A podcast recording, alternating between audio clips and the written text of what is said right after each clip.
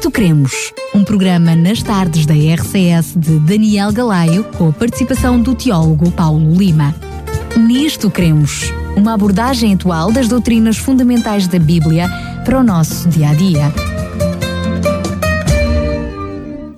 E cá estamos para mais um programa Nisto Queremos com o teólogo Paulo Lima, quem desde já aproveito para cumprimentar. Olá Daniel, como Obrigado sempre é um prazer vez. estar contigo e com os ouvintes.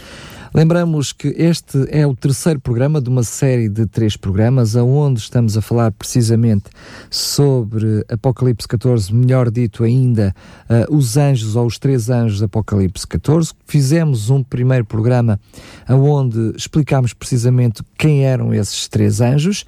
Depois fizemos um segundo programa onde falámos do primeiro anjo, uma primeira parte sobre o primeiro anjo, e hoje vamos fazer um terceiro programa com a segunda parte sobre o primeiro anjo.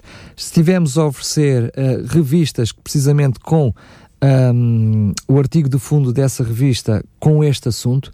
Uh, na realidade, nós oferecemos logo no, no segundo programa um, o conjunto e, e tivemos a possibilidade de que cada ouvinte pudesse escolher logo as revistas para, para, os, para todos os programas. Foi isso que aconteceu, por isso já não temos um, um conjunto de revistas alargado para oferecer a todos os ouvintes. No entanto, como ainda temos algumas revistas, se quiser ligar, pode entrar em contato connosco.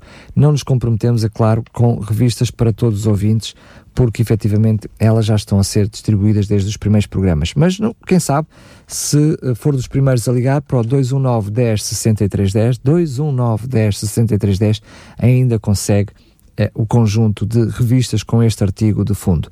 Vamos também, queria também fazer referência ao podcast, onde pode depois rever e ver e ouvir, fazer o download destes programas para um, poder compreender melhor o assunto que estamos a tratar, mas antes de irmos ao assunto de hoje, Paulo, eu pedi-te que tu pudesses fazer assim uma espécie de resumo, de Sim. resumo uh, daquilo que falámos nos vou programas fazer, anteriores. Vou fazer. Sim, nós vimos no programa inaugural desta série de programas, portanto no primeiro programa dos três, que os três anjos da Apocalipse 14 são o símbolo, são um símbolo de quê? Da verdadeira igreja do tempo do fim. A tríplice mensagem que eles proclamam ao mundo apresenta o conteúdo essencial da mensagem proclamada por essa igreja.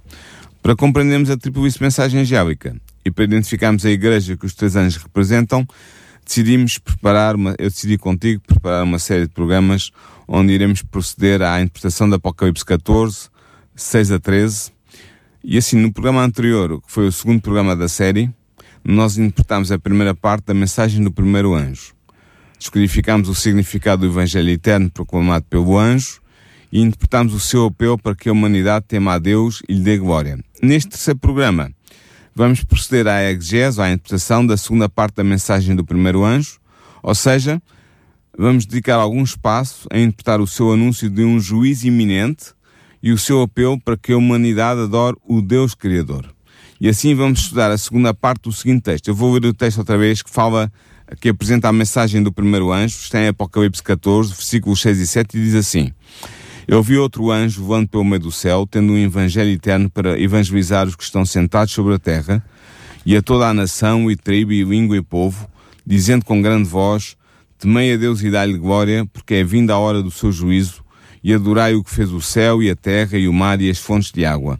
Ora, hoje, neste texto, nós vamos focar-nos, porque já a primeira parte do texto focámos na semana passada, nesta, neste programa hoje vamos focar-nos na parte do texto que diz assim, porque é vinda a hora do seu juízo, de Deus, claro, e adorai o que fez o céu e a terra e o mar e as fontes de água. É sobre isto que nos vamos focar hoje, porque a primeira parte do versículo já estudámos, já uh, aprofundámos na, no programa passado, na semana anterior. Muito bem, eu só queria fazer uma chamada de atenção aos nossos ouvintes para um outro programa que nós fizemos, precisamente o programa História do Cristianismo.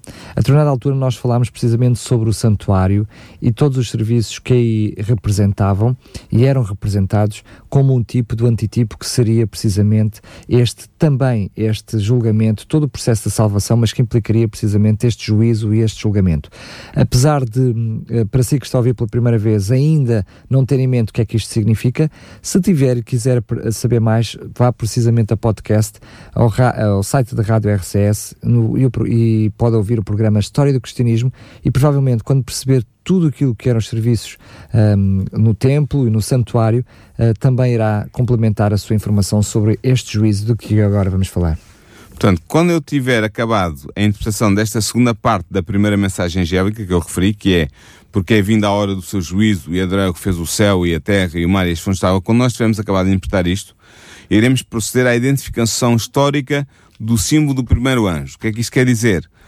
Vamos procurar determinar o movimento eclesial, o movimento eclesial, portanto, uma igreja, na história do cristianismo, que é simbolizada pelo primeiro anjo do Apocalipse 14.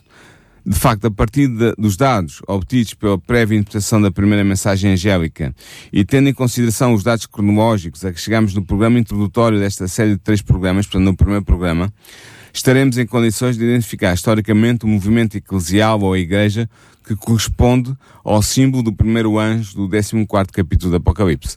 Portanto, isto é a introdução do programa de hoje, recapitulando o que fizemos até aqui. Agora vamos entrar no, com a tua autorização, Daniel. Sem, sem necessitar dela. Vamos entrar na interpretação então do texto para hoje. E o texto começa com a questão do juízo de Deus. A segunda parte da mensagem do primeiro anjo declara que é vinda a hora do juízo de Deus. Na verdade, é-nos dito que a chegada do tempo do juízo final é a razão porque é emitida pelo anjo a ordem de se temer a Deus e dar-lhe glória. Vimos no programa anterior que esta ordem é um apelo à conversão dos povos e que a noção, que as noções temer a Deus e dar-lhe glória denotavam o comportamento daqueles que se arrependem dos seus pecados, aceitam o Evangelho eterno, que o primeiro anjo proclama, e aderem à adoração do verdadeiro Deus, o Deus Criador. Compreendemos agora, Daniel, por que razão é que o anjo apela à humanidade para que tema a Deus e lhe dê glória. Os seres humanos recebem este aviso solene porque o tempo do juízo final chegou. Nota que ao dizer que, vin que vinda é a hora do seu juízo, o anjo utiliza o verbo grego erkomai, vir, no tempo auroisto, elten, vinda. Eu vou explicar o que é isto do auroisto, já, provavelmente já estás com a vontade de saber o que é, não é? Um, a escolha deste tempo verbal grego, o aruísto é um tempo verbal grego do passado que indica que o começo da ação designada se deu num tempo determinado do passado, tempo esse, ao momento esse, que possui um significado decisivo para aqueles que são afetados pela referida ação. Portanto, o tempo aruísto é um tempo que refere ao passado, mas é um, é um tempo preciso no passado. O que significa que este aroísto culminante enfatiza que o tempo do juízo já chegou. Esse tempo é designado como sendo a hora do juízo palavra grega hora, que é igual à nossa, aliás, a nossa palavra hora vem do, do grego, precisamente, significa aqui um determinado momento temporal no curso da história da salvação, que é estabelecido pela vontade e pela autoridade de Deus. Veja-se, por exemplo, João 12, 23, João 13, 1, João 17, 1. O uso de hora para designar o tempo definido por Deus para o juízo está presente noutras passagens do Apocalipse, para indicar o momento da aplicação final do juízo divino. Por exemplo, só alguns exemplos: Apocalipse 3.10, Apocalipse 9.15, etc, etc. Ao se referir ao juízo, crisis, em grego, que é vindo, o anjo está a referir-se à ação divina de julgar, porque crisis significa primeiramente decidir judicialmente. E não se está a referir à sentença resultante da ação de julgar, que se fosse o caso teria que ser designada pelo termo crima. Ou seja, não é a aplicação da sentença. Não é a sentença, mas, mas é, é o processo, o, processo, o processo do juízo, exatamente, do julgamento. Assim, o que o segundo anjo, o, o que já começou segundo o segundo anjo, foi o processo judicial do juízo final, não a execução da sentença. João utiliza no seu livro o termo crisis para sublinhar a realidade da realização do juízo de Deus sobre as nações. Por exemplo, ele faz isso em Apocalipse 16, 4 a 7 e em Apocalipse 19, versículo 2. Neste contexto, a certeza de que o juízo de Deus está em curso torna o apelo do anjo ao arrependimento ainda mais solene, pois agora existem apenas duas opções. Muito simples. Uma, que é arrepender-se e ser absolvido no juízo, e a outra, que é continuar em rebelião e receber a sentença de condenação no juízo. Não haverá uma segunda oportunidade para a humanidade. Não há outra oportunidade.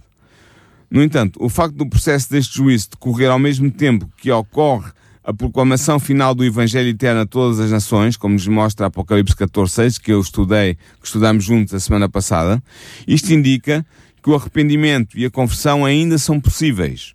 Os seres humanos ainda dispõem de tempo para aceitarem o Evangelho Eterno e serem salvos da condenação no juízo.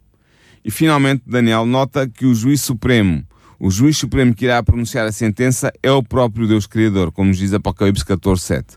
Só Deus tem a autoridade e o direito de ser o juiz pela unidade, pela, da, da humanidade por ele criada. De acordo com Paulo, falamos agora um bocadinho do apóstolo Paulo, todos os seres humanos deverão comparecer perante o tribunal de Cristo para serem recompensados ou castigados. É o que nos diz 2 Coríntios 5.10. De facto, o processo do juízo implica trazer o caso de cada humano, de cada ser humano, perante a barra do tribunal divino. Implica assim a investigação dos registros da vida de cada homem e de cada mulher, para que possa ser emitido o verdito da absolvição ou de condenação, e para que se proceda à atribuição da recompensa, a vida eterna, ou do castigo, a morte eterna. Ora, segundo a Bíblia, há quatro fases no processo do juízo final. Quatro fases. A primeira fase corresponde ao juízo investigativo pré-advento, ou seja, aquele que acontece antes do advento de Cristo, antes da segunda vinda. Cristo, o Filho do Homem, apresenta só a cena de dias, como descreve Daniel 7, 9 a 14 e 26 a 27, purifica o santuário celeste, como nos diz Daniel 8, 14, e investiga os vivos celestes, como diz Daniel 7, 10, de modo a determinar quais os seres humanos que estão qualificados para serem declarados justificados e dignos de alcançar a salvação. Este juízo investigativo deve ser realizado antes do segundo advento de Cristo, antes da segunda vinda. Mas só assim se faz sentido, porque Jesus, quando vier na sua segunda vinda, vem com o objetivo de levar para se consigo os salvos. Sim. Ora, ele para levar consigo os salvos, já estão previamente estar determinados quem serão esses salvos. Exatamente. Por isso mesmo é que este juízo investigativo se realiza antes da segunda vinda para determinar quem se salvará, como estavas a dizer, e receberá a vida eterna, e por outro lado, quem se perderá e será condenado à morte eterna. Pois, como tu dizes, ou como tu aludiste, Cristo traz na sua segunda vinda a recompensa para dar a cada um segundo as suas obras, como diz Apocalipse 22, 12. De facto, Apocalipse 14, versículo 14 a 20, indica claramente que o destino final de todos os seres humanos deve ser decidido judicialmente antes da segunda vinda. Esta é a primeira fase, é o juízo pré-advento, juízo investigativo pré-advento. Depois, a segunda fase do juízo final corresponde precisamente ao juízo executivo, realizado por ocasião da segunda vinda de Cristo à Terra. O Filho do Homem separa as ovelhas dos bodes, os justos dos ímpios, destruindo os ímpios e levando os justos para o céu. É o que nos diz a parábola que está em Mateus 25, versículos 31 a 46, também em Mateus 16, 27 e em Apocalipse 22, 12. Esta é a segunda fase do juízo. É o juízo retributivo, é o juízo executivo, que aplica a sentença. Depois, a terceira fase do juízo final corresponde ao juízo de revisão realizado durante o milénio. Durante mil anos, talvez isto seja novo para os nossos ouvintes, mas é o que a Bíblia nos ensina. Durante mil anos, os santos, sentados em tronos, recebem a tarefa de corroborar o juízo divino que condenou os ímpios, examinando os registros dos que não se salvaram e também, isto é muito interessante, dos anjos caídos. É o que nos diz Apocalipse 24 e 1 Coríntios 6, versículos 2 e 3.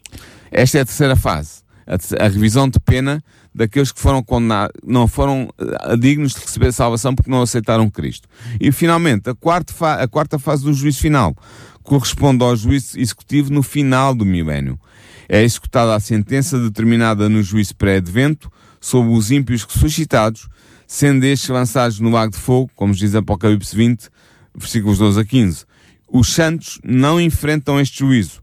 É o que nos diz claramente João capítulo 5, versículo 24. Eu queria apenas, eh, se calhar, apenas tentar de uma forma simplificada resumir essas primeiras fases, porque confesso que possam ser São algumas... quatro fases. Assim, essas fases, essas quatro fases, porque confesso que possam ser confusas. Porque parece que uh, trazes aqui dois momentos distintos de aplicação do juízo, Sim. que na realidade acontecem, uh, mas pode não ter ficado claro. Resumindo, de uma forma simplificada, vai haver um, um juízo, eu diria que é todo o processo de investigação, de olhar para as provas, para que é o, o, o, o, uh, o, investigativo antes da vinda de Jesus. Não é? Sim. é como se as pessoas nos estivessem a ouvir percebessem que era toda aquela parte de tribunal onde é apresentada a prova, é analisada a prova. Sobre, uh, de todos aqueles que têm o um nome inscrito no livro da vida do Cordeiro, apenas desses. Não, não, uh, desculpa a expressão. Uh, por inerência, todos, não é? Uh, não, todos aqueles que não têm um IVA inscrito na vida de Cordeiro já estão perdidos. Exatamente, por isso é que eu estou a dizer. Todos acabam por estar julgados. Sim. Embora o foco seja sobre aqueles que têm o, o, o nome inscrito no livro da vida de Cordeiro. Ou sim. seja, aqueles que se vão salvar, que é esse o objetivo de Jesus. Exatamente. Quando Jesus vem à Terra, essa parte tu, tu não explicaste, um, um, mas para que as pessoas percebam, aqueles que são os ímpios, os não salvos, que estão vivos, vão ter. Vão ser destruídos. Vão ser destruídos. Portanto, aqueles que estão vivos vão uh, uh, morrer. Os ímpios. Os ímpios que estão vivos uh, vão morrer. E os salvos? Os salvos que estão mortos e os salvos que estão vivos, portanto, recebem já o seu galardão. A recompensa, exatamente. A recompensa e vão Salvando, só que os mortos, os mortos, os salvos estão mortos, vão ser ressuscitados nessa altura. Corretíssimo.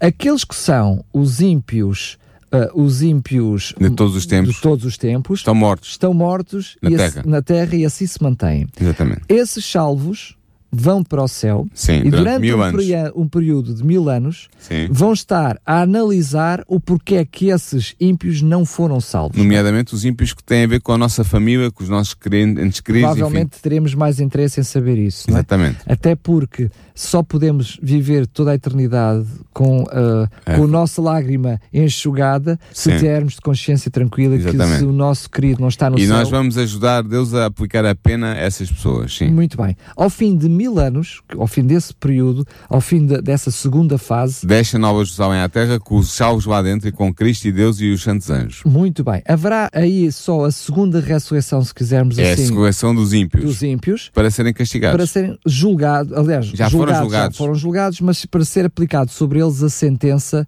que já tinha sido determinada. Portanto, estamos a chegar então aí à, à terceira, à terceira fase. Agora, posso, essa é a quarta fase. Correto. Agora, posso perguntar qual destas quatro fases do juízo final corresponde o juízo anunciado pelo primeiro anjo da Apocalipse 14? É muito Porque ele anuncia, pertinente. vindo é a hora do seu juízo, mas qual das Pertinente, fases? pertinente. Eu vou tentar mostrar que o juízo proclamado pelo anjo corresponde à primeira fase do juízo final, isto é, àquela que ocorre antes da segunda vinda de Cristo à Terra. Se tu ainda há pouco disseste que essa já estava a ocorrer, não podia ser uh, nenhuma das outras, não é? Mas é que eu tenho duas razões para, para defender esta tese, esta ideia. Em primeiro lugar, o juízo que é anunciado pelo anjo decorre ao mesmo tempo que a pregação final do Evangelho Eterno a todo o mundo, como diz Apocalipse 14, versículos 6 e 7. Portanto, este juízo decorre quando ainda dura o tempo da graça concedida à humanidade. O tempo de graça é o tempo para a salvação, que é concedida a salvação de todos os seres humanos é por Deus. Aceitar e que é possível aceitar Jesus e ser salvo. Dado que a segunda, a terceira e a quarta fases do juízo, acima indicadas, decorrem após o termo do tempo da graça, o termo do tempo da graça, devemos concluir que o juízo que o primeiro anjo anuncia corresponde à primeira fase do juízo final, a fase do juízo investigativo pré-advento, antes da vinda de Cristo. A segunda razão, em segundo lugar, a acusação do, da perícope, ou seja, deste textozinho da tríplice mensagem angélica na estrutura do Apocalipse, mostra inequivocamente que o juízo anunciado pelo primeiro anjo ocorre antes da segunda vinda de Cristo. Porquê é que nós sabemos isto? Porque a perícope dos três anjos, o texto dos três anjos, Apocalipse 14, 6 a 13, antecede imediatamente a perícope que descreve a segunda vinda de Cristo, que está em Apocalipse 14, 14 a 20. Portanto, se o juízo anunciado pelo primeiro anjo tem início e decorre antes do segundo advento de Jesus, antes da segunda vinda, então ele não pode corresponder nem à segunda fase do juízo, que se dá exatamente na segunda vinda de Cristo, nem, como é óbvio, às duas fases posteriores a esta. Estás a perceber? Mas claro que estou. E assim, devemos concluir que o juízo anunciado em Apocalipse 14, 7 é o juízo investigativo pré-advento. Isto faz todo o sentido, pois o primeiro anjo anuncia a chegada do juízo. Logo, ele deve estar a referir-se à fase inicial do juízo final, a fase do juízo investigativo, que antecede o segundo advento de Cristo. É só para dizer que não haveria necessidade do apelo do anjo para o arrependimento se ele já nada valesse. Exatamente, é isso que eu estou a dizer, precisamente. Agora, resta-nos determinar, agora vamos entrar na parte mais difícil deste programa. Eu espero que os nossos ouvintes uh, fixem toda a atenção que nós vamos dizer, porque é a parte mais difícil, eu reconheço isso, mas é também a parte mais interessante para hoje. E por isso eu peço que os nossos ouvintes uh, fixem a sua atenção no que eu vou dizer. Resta-nos determinar a data em que começou este juízo pré-investigativo, este, eh, perdão, este juízo investigativo pré-advento, anunciado pelo primeiro anjo. Embora esta tarefa seja algo complexa, sobretudo tendo em conta o tempo de que dispomos neste programa, nós podemos esboçar, esboçar uma resposta breve a esta questão. Para determinarmos a data que começou o juízo investigativo pré-advento, ou seja, antes da segunda vinda, devemos compreender as mensagens dos capítulos 7, 8 e 9 do livro de Daniel. Resumidamente, começamos por Daniel 7. Este capítulo de Daniel relata uma visão em que é descrito o curso da história desde o tempo de Daniel até à entrega do reino eterno aos santos do Altíssimo. Começando com o Império Babilónico, representado pelo leão alado, Daniel 7.4, seguem-se o Império Medo-Persa, representado pelo urso, Daniel 7.5, o Império Grego-Macedónio, o leopardo alado, Daniel 7.6, e o Império Romano, a besta terrível, Daniel 7.7. Este último dá origem aos dez reinos bárbaros, que estão na base das nações da Europa Ocidental e Central, as dez pontas de Daniel 7, versículos 7 e 8. Entre estas nações surgem posteriormente o poder papal, a ponta pequena de Daniel 7, versículos 7 e 8, que continua a sua atividade e faz guerra ao povo de Deus, até que o reino é entregue aos santos do Altíssimo, como nos diz Daniel 7, versículos 11, 18 e 27. Nota Daniel que depois da guerra que o poder papal move contra os santos, surge a cena do juízo presidido por Deus, que decorre no céu. Está descrito em Daniel 7, versículos 9, 10 e 22. O tempo em que ocorre o juízo é definido na passagem de Daniel 7, 21 e 22, que diz o seguinte, e eu vou citar, Eu olhava, e eis que esta ponta fazia guerra contra os santos, e os vencia, até que veio o ancião de dias, e foi dado o juízo aos santos do Altíssimo, e chegou o tempo em que os santos possuíram o reino. Esta passagem é crucial. Porquê? Porque ela mostra que o juízo celestial presidido por Deus, descrito em Daniel 7, acontece após a guerra movida pelo papado contra os santos e antes dos santos receberem o reino por ocasião da segunda vinda de Cristo. Dado que sabemos que o juízo ocorre antes da segunda vinda, se pudermos determinar o final do período em que o papado, a ponta pequena, tal ponta pequena, faz guerra contra os santos de Deus, podemos também ter uma indicação aproximada do tempo em que começa o juízo celestial presidido por Deus. Ora, nós sabemos que a guerra movida pelo papado contra os santos é limitada pela profecia a um período de tempo específico. E eu vou ler, diz assim, e eles, os santos, serão entregues na, na mão da ponta pequena por um tempo e tempos e metade de um tempo. É o que nos diz Daniel 7.25. Este período simbólico de tempo que é um tempo, tempos e metade de um tempo, corresponde a 1260 dias simbólicos. Como nos diz claramente Apocalipse 12, 14 e 12, 6. Como é que eu sei isto? Porque um tempo representa um ano, tempos é o dual em hebraico, representa dois anos, e metade de um tempo representa metade de um ano. Como são anos de 360 dias, uh, anos unisolares, significa que somando um ano com mais dois anos, com mais metade de um ano, dá 1260 dias simbólicos. E cada dia, dado que um dia profético ou simbólico simboliza um ano de tempo literal, um ano histórico literal, como diz Ezequiel 4.6 e Números 14.34, podemos concluir que estes 1260 dias proféticos apontam para os 1260 anos em que o papado fez guerra aos santos de Deus. Agora, pergunta que vale um milhão de dólares. A qual já respondemos, não é? Quando começou e quando terminou este período histórico? Ele começou em 538 d.C., quando os ostrogodos abandonaram cerca de Roma e o papado, liberto do controle político-militar deste povo de confissão ariana, pôde exercer livremente a sua autoridade, que tinha sido reconhecida e promovida pelo decreto do imperador Justiniano, datado de 533. Assim, em 538 d.C. começou o período de domínio do papado sobre a Europa, que levou à perseguição do povo de Deus. Exatamente depois, 1260 anos passados, este período de hegemonia papal chegou ao fim, quando em 1798 d.C. o Papa Pio VI foi feito prisioneiro pelo general francês Louis-Alexandre Berthier, por ordem do governo revolucionário de França.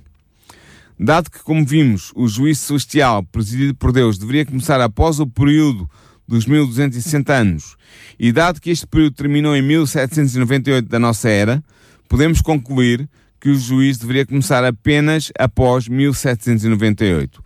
E assim, segundo Daniel 7, o juízo celestial deveria começar numa data posterior a 1798 e decorrer até à segunda vinda de Cristo. Mas agora outra pergunta que vale também um milhão de euros.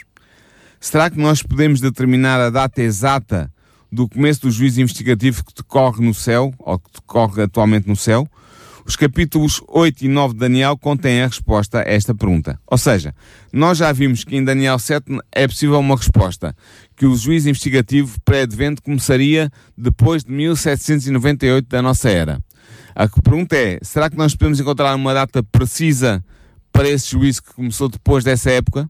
Temos uma data aproximada. Será que nós podemos ter uma data precisa? Daniel 8 e Daniel 9 vão-nos dar a resposta à pergunta. Daniel 8 apresenta uma série de eventos históricos que são paralelos aos eventos indicados pela profecia de Daniel 7. Daniel começa em contempla em visão o domínio do Império Medo-Persa, o carneiro de Daniel 8, 3 e 4, que é sucedido pelo Império Grego-Macedónio, o bode de Daniel 8, 5 a 8. Por sua vez, este é sucedido pelo poder romano, primeiro na sua face pagã e depois na sua face papal, que é a ponta pequena de Daniel 8, 9 a 12. Neste ponto da visão, um dos seres celestiais interroga-se e diz assim: Até quando durará a visão? Isto está escrito em Daniel 8,13. A resposta é imediata: Até 2300 tardes e manhãs, e o santuário será purificado. Daniel 8,14.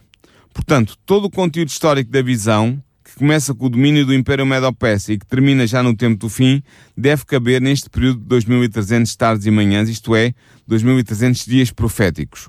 Além disso, fica também claro que deverão passar 2300 dias proféticos até que comece a purificação do santuário. Dado que, como vimos atrás, a cada dia profético corresponde um ano histórico, o período das 2300 tardes e manhãs representa simbolicamente 2300 anos históricos.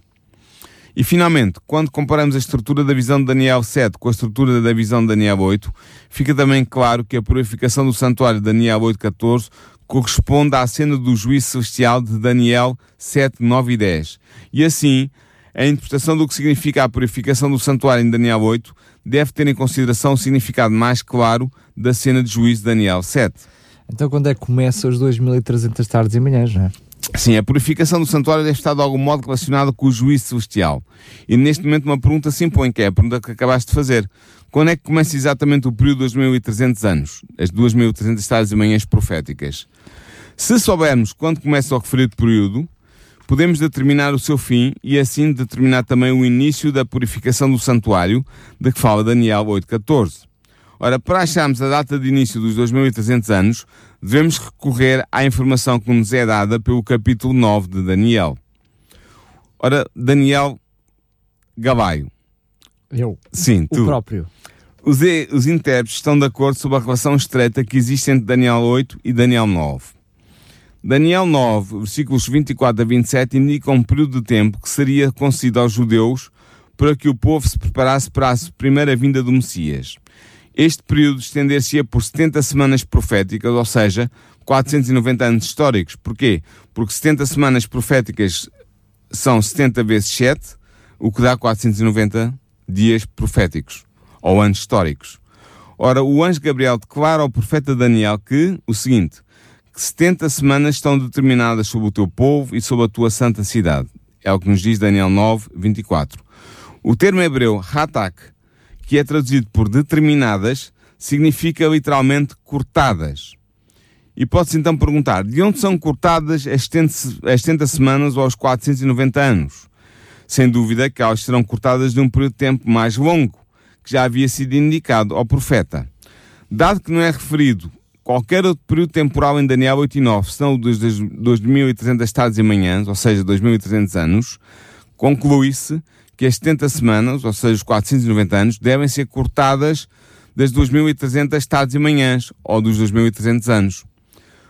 Ora, nós sabemos que ambos os períodos, tanto os 490 anos como os 2.300 anos, começam no mesmo período histórico. E esse período qual é? É o período inicial do Império Medo-Persa. Isto significa então que os 490 anos devem ser cortados dos 2.300 anos a partir do início destes. E assim, se formos capazes de estabelecer o ano exato do começo dos 490 anos de Daniel 9, descobriremos também o ano exato do começo dos 2300 anos de Daniel 8. Pois bem, Daniel 9 indica claramente, em, no versículo 25, que os 490 anos começam desde a saída da ordem para restaurar e edificar Jerusalém. Ora, nós sabemos historicamente que esta ordem foi dada num decreto do rei persa Artaxerxes I, que está em Esdras 7, 12 a 36. Este decreto pode ser objetivamente datado graças ao concurso de várias fontes antigas. Sabemos que ele foi emitido em 457 a.C., tendo entrado em vigor no outono desse ano. Portanto, se os 490 anos começaram em 457 a.C., os 2300 anos também começaram nessa data. E ficamos assim em condições de determinar quando começa a purificação do santuário celeste. Se contarmos 2300 anos a partir de 457 a.C., lembrando-nos que não há ano zero, chegamos a 1844 da nossa era, data em que se situa já que se situa já em pleno tempo do fim. Foi exatamente nesta data, 1844, que começou a purificação do santuário celeste referida em Daniel 8.14. Esta data concorda com a informação que obtivemos anteriormente de Daniel 7, que apontava para o começo do juízo celestial numa data após 1798. E portanto estão as duas datas, Daniel 7 e Daniel 8, em concordância. Resta-nos mostrar que a purificação do santuário celeste de Daniel 8 significa o mesmo que a realização do juízo celeste de Daniel 7. E é isso que vamos fazer agora, rapidamente e sucintamente. Nós já referimos uma primeira importante razão para se afirmar a identificação da purificação do santuário celeste com a realização do juízo celeste. E esta razão é muito simples. É que há um paralelo estrutural entre as duas cenas. Ambas as cenas ocorrem no tempo histórico que decorre imediatamente após a menção da atividade destrutiva da Ponta Pequena, que representa o papado. Para além desta razão, existe ainda uma outra razão. A menção da purificação do santuário indicada em Daniel 8.14 aponta para o ritual levítico do dia das expiações. De facto, no dia das expiações realizava-se a cerimónia de purificação do santuário terrestre em que se centrava o culto israelita. É o que nos diz Levítico 16. O dia das expiações era o dia anual de purificação do santuário, como diz Levítico 16, 19 e 30. Mas ele era também um dia de juízo, como diz Levítico 23, 29, em que os israelitas fiéis que tinham feito uso das provisões do sistema ritual centrado no santuário eram considerados justificados perante Deus e em que os israelitas infiéis que não se humilhavam perante Deus eram cortados de entre o povo. E assim o dia das expiações trazia aos israelitas a justificação e a vida, ou então a condenação e a morte. Ao fazer referência à purificação do santuário celeste, Daniel 8.14 está a apontar para uma realidade celestial que era tipificada ou simbolizada pelo dia das expiações que ocorria no santuário terrestre do povo de Israel. Ou seja, Daniel 8.14 supõe que há um santuário celeste que deveria ser purificado num determinado momento da história, da mesma forma que o santuário terrestre era purificado uma vez no ano, no dia das expiações. E da mesma forma que o dia do, da purificação do santuário terrestre era o dia de juízo, também o período da purificação do santuário celeste deveria ser um período de juízo. E assim podemos concluir que a purificação do santuário referida em Daniel 8 corresponde paralelamente à cena do juízo celeste descrita em Daniel 7.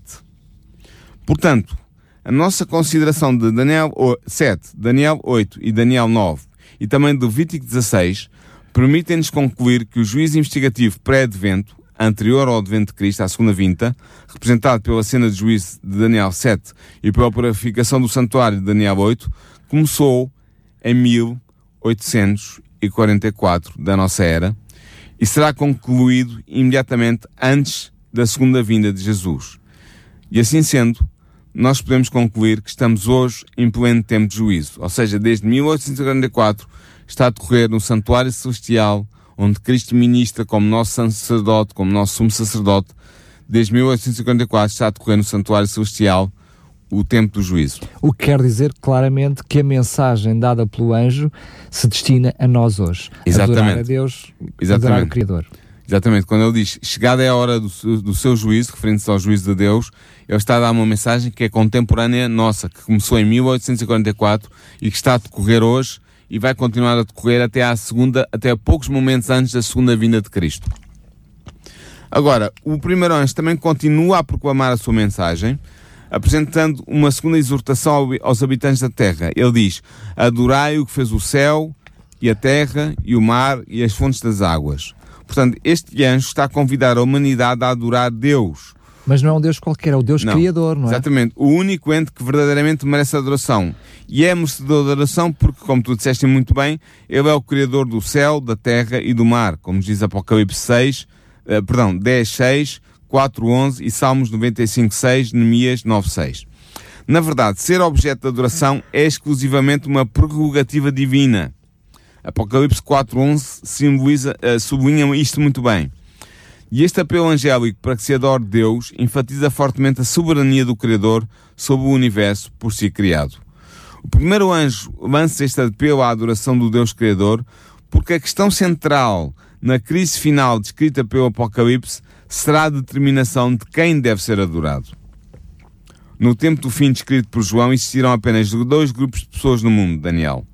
Aqueles que temem e adoram o Deus Criador, como diz Apocalipse 11, 1 e 11, 18, Apocalipse 14, 7, Apocalipse 15, 4, por um lado, aqueles que temem e adoram o Deus Criador, e por outro lado, aqueles que adoram a besta, lugar tenente do dragão, como diz Apocalipse 13, 4 a 8, Apocalipse 14, 9 a 11. O conflito final desenhará uma linha de demarcação entre estes dois grupos.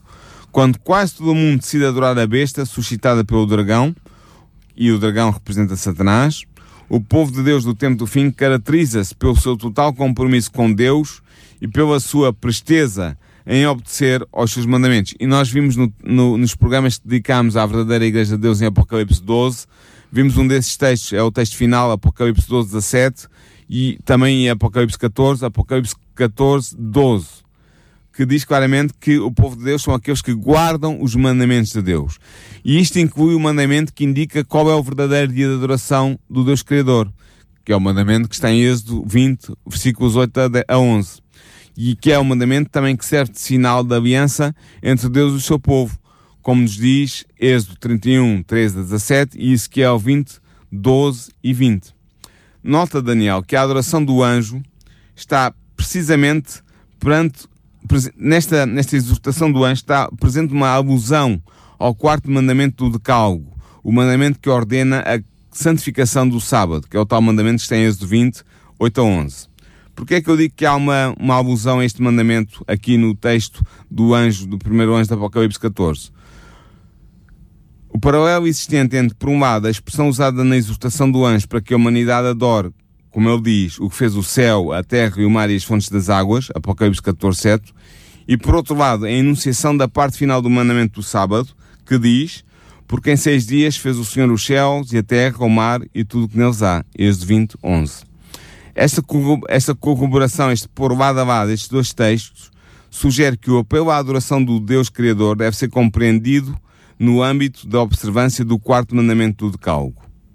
Dos dez mandamentos. Dos dez mandamentos. Portanto, o primeiro anjo indica assim, ainda que de modo abusivo apenas, ele não cita, ele alude apenas ao mandamento, ao quarto mandamento do, do Decálogo, o mandamento sobre o sábado, mas ainda assim ele alude claramente e indica desta maneira que a adoração do Deus Criador deve ser realizada nos seus próprios termos. Isto é, no sábado, o dia que ele mesmo fixou como memorial da criação do nosso mundo, como está lá em Gênesis 2, versículos 2 e 3. Este apelo do anjo não indica apenas que a crise final se centrará na escolha pela humanidade de quem deve ser adorado, mas sugere também que essa mesma crise envolverá uma disputa sobre o dia da adoração a observar pela humanidade. A observância ou não observância do sábado será parte da questão sobre quem deve ser adorado, que por sua vez será a causa disputadora da crise final. De facto, é através da observância do sábado que Deus espera ser adorado como Criador pelos habitantes do nosso mundo. Isto por uma razão muito simples. É que o sábado, como diz o próprio mandamento em uh, Êxodo 28 a 11, estava dito que nós guardamos o sábado porque Deus é o Criador do céu, da terra e do mar. Portanto, é por causa dele ser Criador e ter descansado na sua criação no sétimo dia que nós adoramos no sábado. Eu estava apenas, queria apenas relembrar que hum, estamos a falar de uma relação mais abrangente, porque muita coisa se põe hoje em dia em causa. É, é, uma óbvio, é, uma, é um assunto óbvio que o dia de repouso é, é uma, é uma questão problemática. Mas também está cada vez, e infelizmente diria eu, cada vez mais em cima da mesa na, nas religiões espalhadas pelo mundo inteiro, posto em causa também a criação de Deus. Eu já vou aí, exatamente. Uh, e portanto, são duas coisas que se juntam uh, como sinal no, nos últimos tempos. Exatamente. Como tu dizes muito bem, não podemos deixar de referir que esta exortação do primeiro anjo para que a humanidade adore o Deus Criador é especialmente, é especialmente significativa para a geração final de seres humanos, da qual nós pertencemos. Porquê? Porque esta geração apresenta-se especialmente suscetível de falhar em reconhecer a própria existência de Deus, devido à popularidade da teoria da evolução que nega a veracidade do relato bíblico da criação e que procura eliminar a necessidade de se acreditar num Deus Criador, que era o que tu estavas a aludir. E assim, o apelo do primeiro anjo para que a humanidade adore o Deus Criador deve também ser compreendido no quadro da prevalência da teoria da evolução entre as classes instruídas das sociedades humanas mais desenvolvidas e mais secularizadas, que são as sociedades humanas do mundo ocidental, Europa, Estados Unidos da América, Austrália e por aí fora. Mas o problema ainda é mais grave porque quando nós pensamos em duas teorias opostas, a teoria da evolução e a, e a teoria criacionista, podemos pensar também logo duas posições opostas, os crentes e os não crentes, os cristãos e os não cristãos. Mas torna-se mais relevante quando nós percebemos que dentro dos movimentos cristãos já começa a haver oposição a este Deus Criador. Há pessoas que aceitam a teoria da evolução, sim. Portanto, ou seja, um, estamos a falar dentro do movimento cristão e isto é Sim. é mais problemático. E mais é ainda quando percebemos que há também aqui uma tentativa. Lenta, eu diria de alguma forma dissimulada e também progressiva, de tentar desviar a criação dos sete dias para tentar casar aqui, uh, ou seja, a criação real em sete dias, como está mencionada na Bíblia, para tentar juntar aqui teoria, dos teorias opostas, né, que é a teoria da criação e a teoria e, da, da, evolução. Há, infelizmente há muitos cristãos um, da ala liberal que são, são evolucionistas. Uh, procuram pôr Deus na equação, mas aceitam a teoria da evolução praticamente toda. A única ressalva que dizem é que o processo de seleção natural dos mais aptos é guiado por Deus para, para dar a, origem às espécies que vemos hoje. Mas eles são evolucionistas todo, e isso põe realmente em causa o período, uh, o, o relato da criação em sete dias, tal como está em Gênesis 1 e 2, o que por sua vez põe em causa a adoração no sétimo dia, que é o dia de repouso em que Deus descansou. Porque se não é verdade o relato da criação em Gênesis, então fica, fica sem base uh, uh, uh, o mandamento do quarto, do quarto, do, o quarto mandamento da lei de Deus do sábado como dia de observância de, de, culto. Tens toda a razão. Mas agora vamos passar, terminamos a, a, a interpretação da mensagem do primeiro anjo e chegou o momento de procurar identificar historicamente que movimento humano é por ele representado. Portanto, nós vimos no primeiro programa desta série que os três anjos do Apocalipse 14 eram o símbolo de um movimento eclesial que surgiria no tempo do fim, o período histórico que antecede a segunda vinda de Cristo, e chegamos a esta conclusão, se tu bem te lembras, graças à interpretação semântica do símbolo do anjo presente em Apocalipse 14 e graças também à determinação do sentido estrutural do texto dos três anjos quando considerado no horizonte da estrutura global do Apocalipse, nós fizemos isso, lembras-te disso ainda? Foi o primeiro programa Foi. desta série de três, portanto. Exatamente. Ora, nós sabemos que, segundo Daniel 7 e 8, o tempo do fim começou em 1798. É tal data mágica, tão importante, que já foi eh, apresentada neste programa. De facto, como nós vimos anteriormente neste programa, 1798 marcou o termo dos, dos, dos 1260 anos, 1260 anos, que duraria a hegemonia persecutória do papado, a tal ponta pequena representada em Daniel 7 e 8. O livro de Daniel é claro quanto ao facto de que o fim da hegemonia papal daria início ao tempo do fim. Daniel 7, 21 e 22 diz isso, e versículo 26 também, e Daniel 8, 7, uh, perdão, Daniel 8, versículos 17 e 19 também diz isso. E assim, o movimento eclesial simbolizado pelos três anjos deveria surgir numa data situada após 1798. Na verdade, dado que o primeiro anjo não só anuncia o Evangelho eterno, como proclama que é vinda a hora do juízo de Deus, e dado que, como nós vimos acima, o juízo começou em 1844, devemos concluir que o movimento eclesial representado pelo primeiro anjo deveria surgir por volta de 1844. Ou seja, tinha que simultaneamente ser, surgir depois de 1798 e, e perto volta, de 1844. Exatamente, é isso mesmo. Compreendeste o que eu estou a dizer? Obrigado. Obrigado, obrigado Daniel. Sinto mais seguro assim para continuar.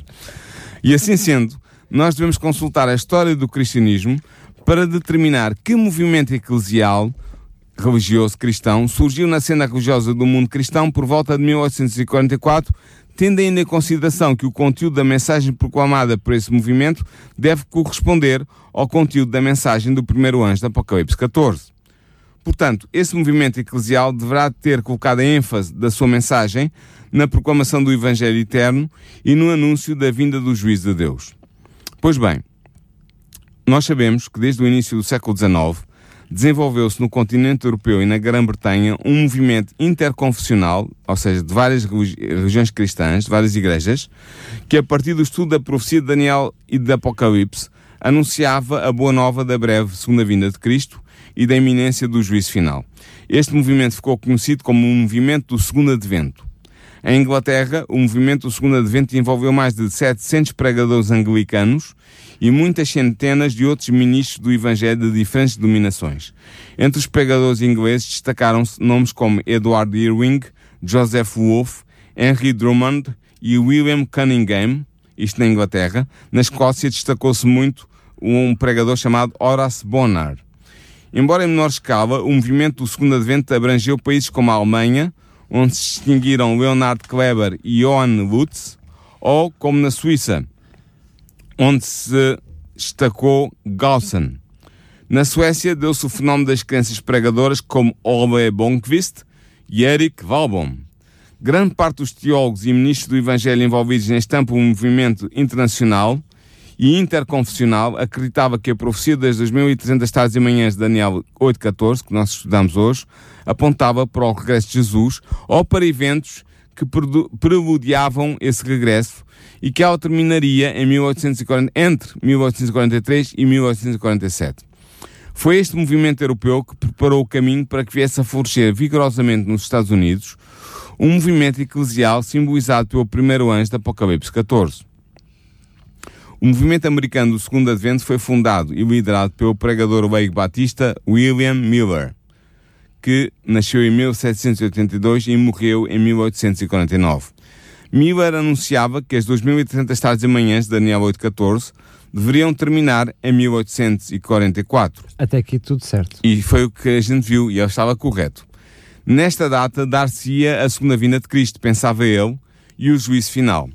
Cerca de dois mil pregadores uniram-se a William Miller, entre os quais se destacaram Joshua Himes, Josiah Litch e Charles Fitch. A mensagem do juízo iminente e do iminente regresso de Cristo foi pregada pelos milleritas com grande poder entre 1840 e 1844, abarcando todos os Estados Unidos e sendo enviada a vários países e a todos os postos missionários do mundo. Os mileritas acreditavam que o primeiro anjo do Apocalipse 14, versículos 6 e 7, era o símbolo apocalíptico do seu movimento. Primeiro, porque eles proclamavam o Evangelho Eterno, ou o Evangelho do Reino, sobre a iminente segunda vinda de Jesus em 1844. Segundo, porque eles anunciavam que a hora do juízo final descrito em Daniel 7, 9 e 10 e, em, e indicado em Apocalipse 14, 7 tinha chegado.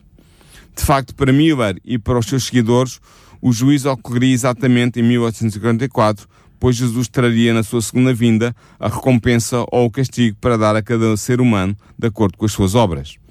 Ora, quando a data de 22 de outubro de 1854 passou e Cristo não regressou à Terra, o movimento millerita dividiu-se em vários ramos. Um remanescente do movimento obteve uma compreensão mais perfeita da natureza do juízo investigativo pré-advento, anunciado por Daniel 8.14, que se iniciara em 1844, como nós vimos neste programa. E este remanescente deste movimento millerita começou a advertir o mundo de que a hora do juízo tinha chegado e de que em breve Jesus regressaria à Terra. Estamos apenas, eh, que não mencionámos isto, mas já fizemos noutro programa, precisamente no programa História do Cristianismo, houve uma uh, má interpretação de um texto bíblico, Sim. nomeadamente sobre o santuário seria purificado, e estes, estes homens descobriram precisamente esta profecia e ela foi espalhada pelo, pelo mundo inteiro, coincidência nos Estados Unidos, Inglaterra, enfim, nos países que mencionaste, uh, mas havia a indicação de que esse santuário seria purificado, seria a própria terra. Eles pensavam, que era a própria terra. Que era a própria terra e tiraram as conclusões que seria então a segunda vinda de Jesus Exatamente. Cristo. Depois uh, daquilo que se, se chamou uh, então o grande desapontamento, ou seja, depois de 1844 ter passado e de, de realmente ter-se constatado o facto de que Jesus não veio à Terra, aqueles que continuaram a estudar a Bíblia, os, o remanescente deste movimento, Sim. percebeu claramente que esta data não poderia ser anunciada, não é? Porque a própria Bíblia diria que ninguém saberia o dia nem a hora, o dia nem a hora mas descobriram também que o santuário a ser purificado não seria a Terra, não seria o planeta Terra, mas seria precisamente o santuário celeste com o início precisamente do, juízo investigativo pré-advento. Ou seja, eles descobriram aquilo que eu expliquei hoje, sucintamente. Foi, isso que, foi estas verdades que eu expliquei hoje na interpretação da mensagem do, do primeiro anjo, foi precisamente isso que eles descobriram. E portanto, deste remanescente Millerita, os Milleritas eram o nome que eram dados aos seguidores do William Miller, o outro nome, era, outro nome que era dado era Adventistas. Deste porque remanescente, porque anunciavam o Advento, é, o Advento de Cristo, a segunda vinda de Jesus. Portanto, deste remanescente Millerita, constituiu-se a Igreja Adventista do Sétimo Dia. E passados 170 anos, a Igreja Adventista, legítima herdeira e continuadora do movimento Miorita, desenvolveu um dos mais extensos programas missionários da história do cristianismo, proclamando a todo o mundo o Evangelho eterno, anunciando que estamos a viver na hora do juízo final, o tal juízo investigativo pré-advento, e declarando que em breve se dará a segunda vinda de Cristo não, não, não anunciamos uma data e uma hora para a segunda vinda de Cristo, mas sabemos que ela está, segundo os sinais que estão a ser realizados ao nosso redor e que nós descobrimos nas profecias bíblicas, sabemos que ela está para breve. Portanto, nomeadamente porque sabemos que não há mais nenhuma data profética uh, na profecia de Daniel e Apocalipse mais longa que é das 2.300 tardes da manhã, ou dos 2.300 anos, que culmina, como eu disse, como eu procurei mostrar, em 1844. Portanto, essa é a data mais longa em profecia e a partir daí estamos eminentemente à espera que Jesus volte a qualquer momento. E assim nós podemos concluir que o primeiro anjo da Apocalipse 14 simboliza, simboliza profeticamente o movimento eclesial fundado por Miller, foi interdenominacional, foi constituído por pregadores e crentes de todas as, as, as, praticamente todas as igrejas que viviam, que existiam nos Estados Unidos naquela época, uh, e que ele simboliza, portanto, voltando ao princípio, que o primeiro anjo do Apocalipse 14 simboliza perfeitamente o movimento fundado por Guilherme Miller, que foi perseguido pela Igreja Adventista do Sétimo Dia desde 1844 até ao presente. Muito bem.